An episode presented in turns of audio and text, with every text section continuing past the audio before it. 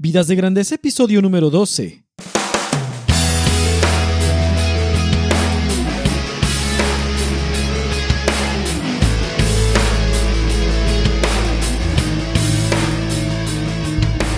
Hola, ¿qué tal Nación de Grandeza? Mi nombre es Enrique Guajardo y esto es Vidas de Grandeza, el podcast dedicado a todos aquellos y aquellas que quieren dejar una marca en el universo, viviendo y trabajando con propósito y pasión. Mi objetivo en este podcast es inspirarte y brindarte las herramientas para hacer de tu trabajo y de tu vida algo épico, significativo, trascendente, que inspire y transforme. Te invito a visitar mi blog en www.enrique.me, donde encontrarás publicaciones y herramientas acerca de desarrollo personal, liderazgo, productividad y trabajo con propósito. Puedes suscribirte completamente gratis para recibir mis publicaciones en tu correo electrónico y también te invito a conectarte conmigo ahí mismo en mi página, en Twitter o en Facebook, donde publico tips y reflexiones sobre estos mismos temas. En el episodio de hoy hablaré sobre el secreto que hay detrás de los resultados extraordinarios y cómo tiene su aplicación no solo en el trabajo, sino también en la vida, en proyectos personales o en el negocio. Veremos cómo pensar en grande está detrás de los resultados más extraordinarios. Tal vez te has preguntado, ¿cómo puedo lograr resultados extraordinarios en mi trabajo, en mi negocio, en este proyecto personal, en el área física, emocional o espiritual, en las finanzas, en la relación con tu familia, con tus hijos, con tu esposa o tu esposo, con tus padres, no sé. En cualquier cosa que tengas tú un objetivo claro o que quieras mejorar, los resultados extraordinarios siempre son algo que quisiéramos lograr. Pues de eso es de lo que vamos a hablar en el episodio del día de hoy. Saber Batia llegó a los Estados Unidos con solo 250 dólares en sus bolsillos y una gran idea en su cabeza. Crear una compañía enorme y exitosa. Su sueño, de un tamaño desproporcionado. Sus condiciones y posibilidades, nada buenas. Sin un producto en sus manos, ni siquiera con una idea del giro del negocio, Prácticamente lo único que tenía era el sueño que estaba entre sus dos orejas. Tiempo después, con mucho esfuerzo, dedicación y trabajo, creó una empresa de un giro muy interesante, dedicada al correo electrónico. Hoy en día esa empresa es muy grande y reconocida. La empresa se llama Hotmail. En el 2011 fue catalogada como una de las empresas virtuales más exitosas en la historia y con uno de los crecimientos más rápidos jamás vistos. También en el 2011, Saber Batia vendió su empresa a Microsoft por 400 millones de dólares. Estoy utilizando esta historia para ilustrar un punto. Antes del éxito y el progreso, había una manera de pensar diferente que impulsó todo el esfuerzo y trabajo de Saber para hacer realidad el ideal. Muchos de los que lo conocen y si leen su biografía o lo buscan por el Internet se van a dar cuenta que tenía un ideal y estaba pensando en grande, porque el ideal era muy grande y las posibilidades eran muy remotas. Cuando hablo de resultados extraordinarios y de pensar en grande, no solo me refiero a empresas, a éxito profesional o financiero, sino también a éxito en otras áreas de nuestra vida también. Y me refiero al alcance de nuestros proyectos como personas y como familia. Muy seguido, probablemente al igual que tú, me encuentro con personas que tienen miedo a pensar en grande. De hecho, en algún momento, a todos nos da miedo a pensar en grande. Por algún motivo, lo grande nos asusta. Pensamos que los resultados extraordinarios son para alguien más, que no son para nosotros. Pensamos que implica grandes esfuerzos desproporcionados, desbalance, estrés, perder la salud, ¿verdad? Pensamos que es algo mucho, muy grande para proponernos un resultado extraordinario. Y eso es totalmente falso en realidad. No es el tamaño de lo que queremos hacer el problema, sino la manera en la que lo afrontamos y lo que pensamos acerca de aquello que se interpone entre nosotros y ese ideal y ese resultado. Cuando creemos que pensar en grande y aspirar a resultados extraordinarios es algo malo, ambicioso en el sentido negativo, codicioso, no humilde, activamos una manera de pensar muy angosta que sin duda influirá en nuestra manera de actuar. Y esto dará como resultado que nuestro alcance sea mucho menor al que podría ser en todos los aspectos de nuestra vida. Muchas veces, por algo que parece ser una falsa humildad o una pseudo resignación, sentimos que quedarnos como estamos y en donde estamos es lo más prudente. Esto también es una gran mentira que lleva a muchos a quedarse cortos en su misión personal y que pudiendo vivir con grandeza, solo logran vivir con mediocridad. Entierran el talento, como se dice por ahí. En 1492, Cristóbal Colón logró que los reyes de España le financiaran un viaje con el cual descubre el nuevo mundo y comprueba teorías de que la Tierra no era plana. Imagínate, antes de eso, ¿cuántos no navegaban muy lejos pensando que la Tierra era plana y se podían caer en un abismo? Había toda clase de historias de terror al respecto. También se decía que el hombre nunca podría volar que tampoco podría navegar o respirar bajo el agua, inclusive que tampoco podría llegar al espacio. Y todo esto debido a que no era propio de su naturaleza. Volar no es propio de la naturaleza del hombre. Bucear no es propio de la naturaleza del hombre. Ir al espacio tampoco es propio de la naturaleza del hombre. ¿Cuánto progreso detenido por estos pensamientos cortos? Pero tú y yo conocemos la historia volamos, buceamos y hasta estamos planeando ir a Marte en el futuro próximo. La realidad es que somos pésimos en los cálculos. Necesitamos dispositivos que nos ayuden a hacer buenas estimaciones. Somos tan malos para calcular que con frecuencia nos falla hasta el pronóstico del clima. No podemos calcular con certeza cuánto nos tomará hacer una actividad. No sabemos ni siquiera el número de días que viviremos. Entonces, si esa es la, situación, ¿qué es lo que nos hace pensar que somos capaces, infalibles y expertos en calcular nuestros propios límites como personas? ¿De dónde sale la idea de que nos podremos equivocar en cualquier otro cálculo, menos en, en el cálculo de dónde están nuestros límites? Ese sí, lo tenemos muy bien calculado, sabemos exactamente dónde están y si el límite está ahí, si yo pienso que está ahí, es porque ahí está. ¿Te das cuenta de la mentira detrás de los límites? Mujeres y hombres valientes de todas las generaciones han demostrado que pueden más de lo que se pensaba. Se rompen récords, nuevos avances en la ciencia y en la tecnología, nuevos alcances y horizontes se hacen realidad cada día. Es un hecho que no conocemos nuestros límites con exactitud. Dime, ¿cuánto miden tus límites? Dime, con, dime hasta dónde podrías llegar. ¿Sabes exactamente dónde se encuentra ese punto? ¿Dónde está la marca? ¿Lo sabes? La verdad es que nadie lo sabe. Pensamos que sabemos, pero no, en realidad no sabemos dónde están. Por ello, toda idea que tengamos acerca de nuestros límites es ficticia, producto de nuestra imaginación, porque nadie sabe con certeza dónde están. Y si tú no lo sabes, mucho menos terceras personas lo van a saber. No sabemos dónde se encuentra ese techo o límite de nuestro progreso. Así que preocuparnos de nuestros límites es la verdad una actividad irrelevante. Para conocer dónde están nuestros límites, hay que comprobarlo por nosotros mismos y romper nuestros propios récords. Sabiendo que los límites que nos imponemos o que nos imponen son totalmente imaginarios, podemos tener la certeza, yo la tengo, de que soy libre para pensar en grande. Pensar en grande, además de ser saludable, es increíblemente estratégico. Es estratégico para cualquier objetivo o proyecto que uno tenga enfrente. Al permitirnos pensar en grande, estamos abriendo la posibilidad de convertirnos en quienes hemos sido creados y llamados a ser. Se trata de tener ideas que son valientes, que retan el status quo, y que reta nuestra zona de confort en todos los sentidos. Pensar en grande es maximizar la posibilidad de que nuestros sueños se hagan realidad. ¿Cómo? Pues creando oportunidades y posibilidades en todo momento. Pensar en grande nos libera para hacer mejores preguntas, para tomar caminos diferentes, para probar cosas nuevas. Eso es lo que puede hacer pensar en grande. Yo estoy convencido que nadie que piense en pequeño verdaderamente tiene posibilidades de lograr su misión personal. Y la razón es esta. Cada uno tenemos una misión única.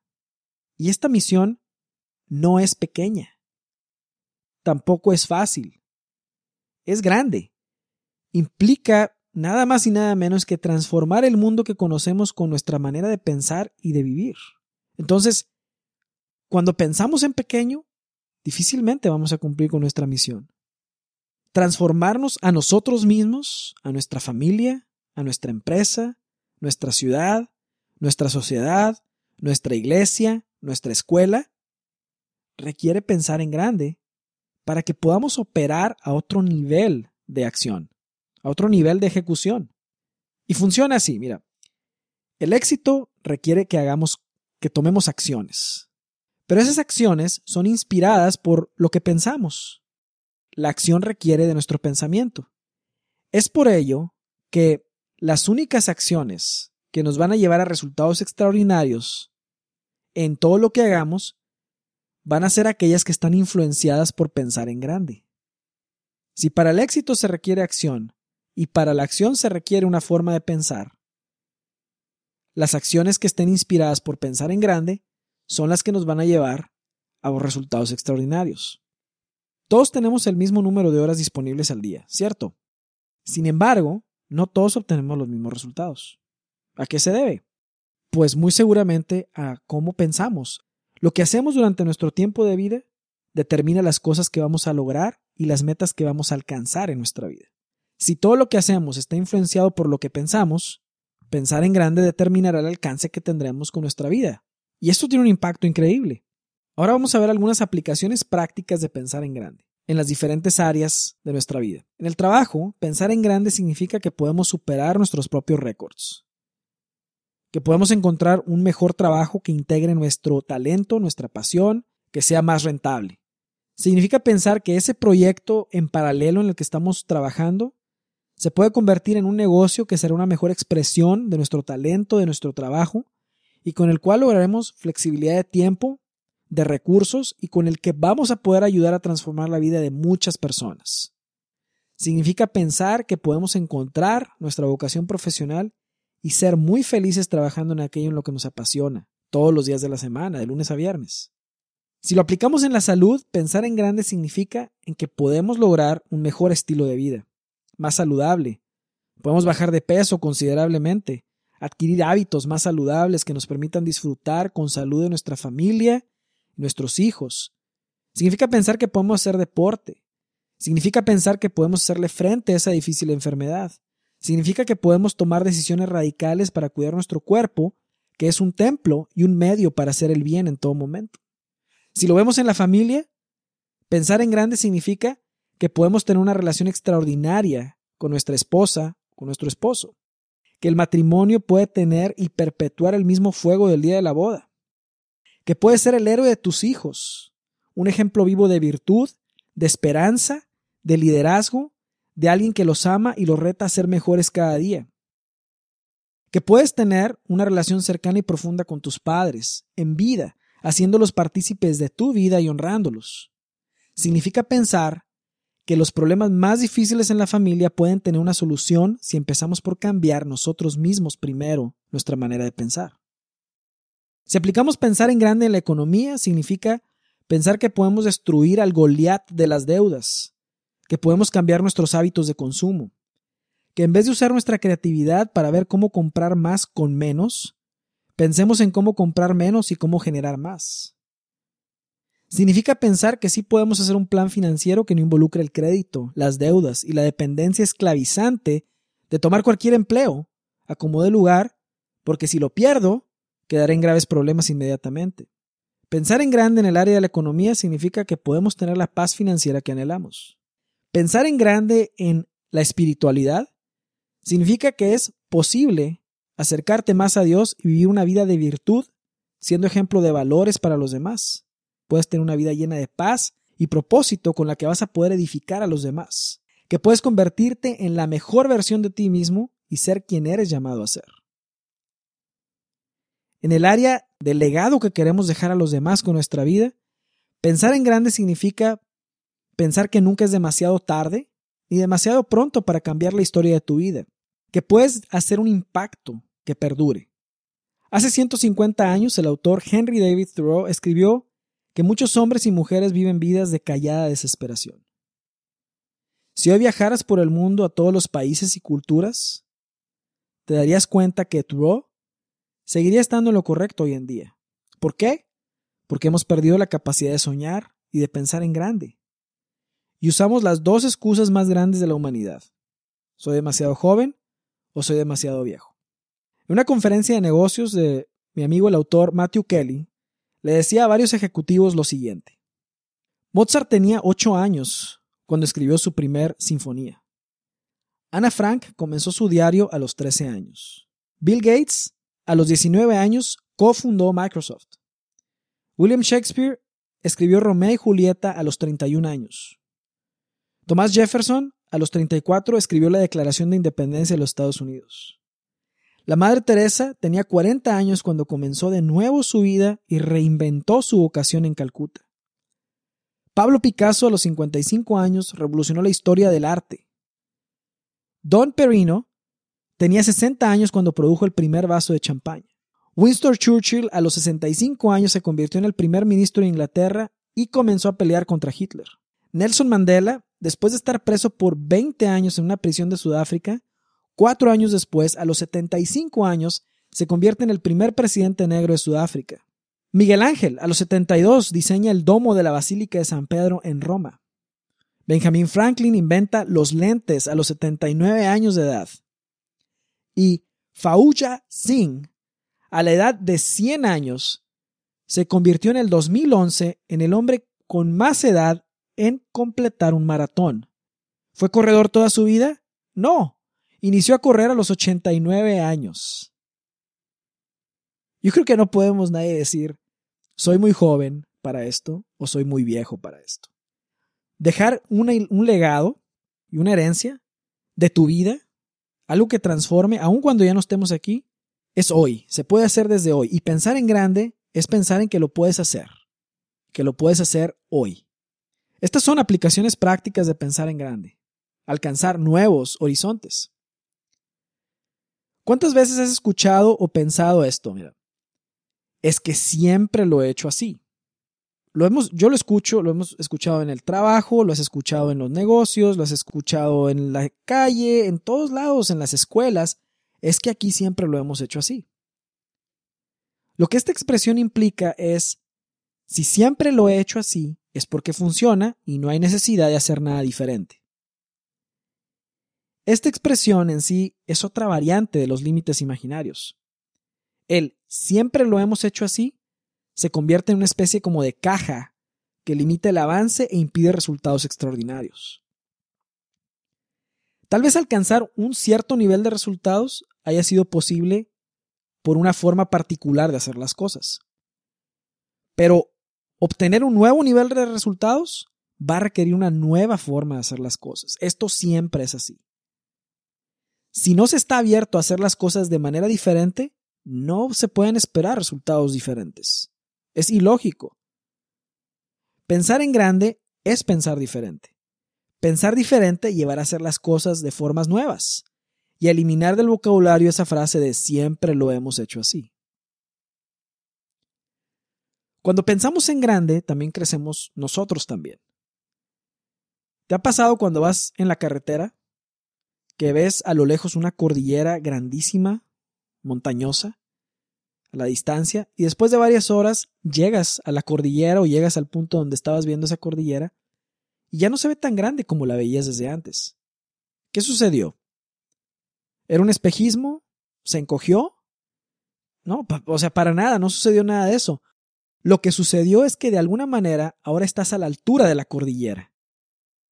En cierto sentido, y en este ejemplo, creciste tú también al estar a una altura mayor.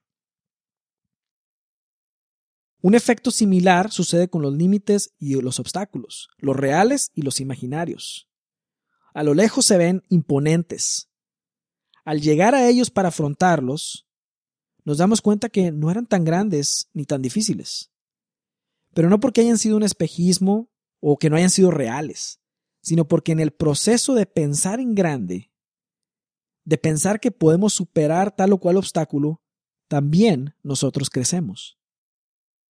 Por eso es que es tan importante nuestra manera de pensar, en lo que queremos lograr. El miedo y la duda jamás se van a ir. La definición de valentía, una definición de valentía que, que me inspira y me gusta muchísimo es que valentía es actuar con miedo. Es actuar a pesar de la duda. Seguir adelante a pesar de lo escalofriante que se vean las cosas. Esa es la definición de valentía. Valientes no es aquella o aquel que no tiene miedo o que no tiene dudas. Valiente es aquel que a pesar del miedo y de las dudas se mueve hacia su objetivo. Y en esto de pensar en grande no hay nada de mágico ni místico. Para nada estoy proponiendo algún tipo de ejercicio mental en el que estés repitiendo como un loro las cosas, ¿verdad? Diciendo palabras de afirmación. No, eso no es, así no funciona. Lo que estoy proponiendo es cambiar nuestra manera de pensar para que cambie nuestra manera de vivir y no ser nosotros mismos obstáculo de aquello que queremos lograr. Obstáculo de nuestros anhelos y obstáculo de los anhelos de los demás. A darle a todo lo que hagamos o emprendamos las mayores posibilidades de éxito. Una vida de grandeza está sustentada por pensar en grande. Debemos estar abiertos a la posibilidad de que nuestra vida y lo que podemos lograr puede ser extraordinario. Y yo creo que el único miedo que uno debería tener es a, la mediocridad, a no vivir al máximo, a no vivir una vida de grandeza, a conformarnos con lo que hay y a estar fabricando límites artificiales. No hay ninguna vida que sea poca cosa. ¿eh? Vivir en serie con monotonía y aburrimiento no es vida. El tiempo que tenemos es valiosísimo. Lo que hagamos con nuestra vida tiene repercusiones de tal grado que hacen eco en la eternidad, como decía el gladiador en la película. Tú y yo somos libres de pensar en grande y de ir en pos de grandes sueños. No hay que permitir que nadie ni nada te diga lo contrario. Y cierro con esta frase que la verdad se me hizo excepcional, me impactó al escucharla. La dijo el, Papa Francisco ahora que estuvo en Cuba. Y dijo lo siguiente, cuanto más grande es la capacidad de soñar, si la vida te deja a mitad de camino, más camino habrá recorrido. Así que a soñar primero. Y esto es cierto. Nadie sabemos si vamos a vivir poco o mucho. Pero lo que vivamos tenemos que vivirlo al máximo. Tenemos que tener ideales altos, porque si nos quedamos a mitad de camino, más lejos habremos llegado que si no teníamos esos ideales. Pues muy bien, hemos llegado al final de este episodio. Espero que hayas disfrutado de escucharlo tanto como yo disfruté de grabarlo. Y antes de finalizar, te quiero recordar que puedes suscribirte gratis a mi blog www.enrique.me para recibir mis publicaciones en tu correo electrónico. Y además te regalo un ebook al suscribirte. Te deseo un excelente día lleno de ánimo y entusiasmo. No olvides soñar y pensar en grande. Y nos vemos en la próxima.